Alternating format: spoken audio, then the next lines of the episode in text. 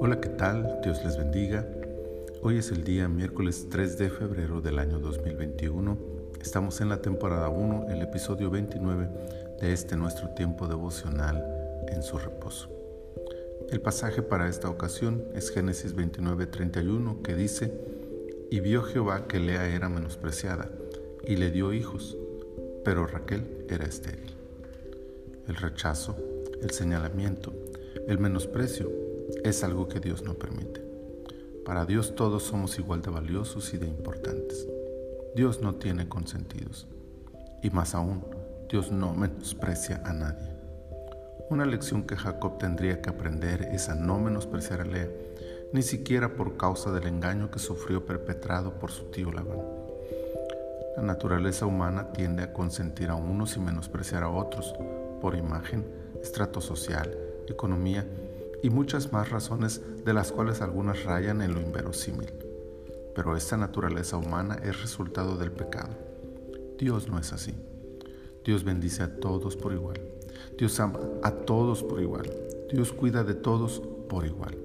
Dios no menosprecia a nadie. Lea era menospreciada, quizá por su apariencia, quizá por el engaño, quizá simplemente por el amor de Jacob hacia Raquel, pero semejante rechazo fue algo que Dios no aceptó. Los hijos de Dios tenemos que aprender a no menospreciar a nadie, pues siendo algo que Dios rechaza, sus hijos debemos actuar en consecuencia, aprendiendo a dar a toda persona un lugar de respeto y aceptación en nuestra vida. No siempre será fácil. En ocasiones las personas no se ganarán ese respeto.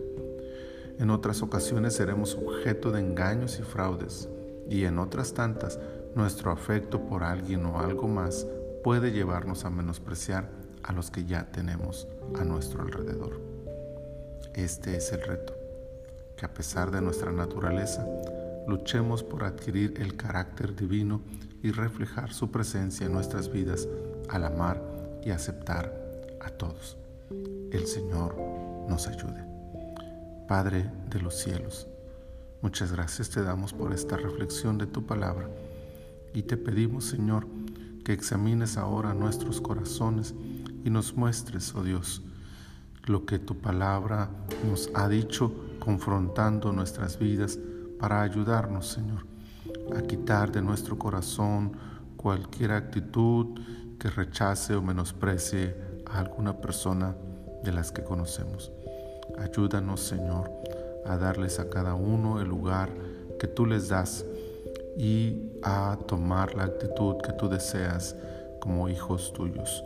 Señor, danos la fuerza, danos la sabiduría para poder actuar de esa manera, honrándote y bendiciéndote así, no solo de palabras, sino también con nuestros hechos.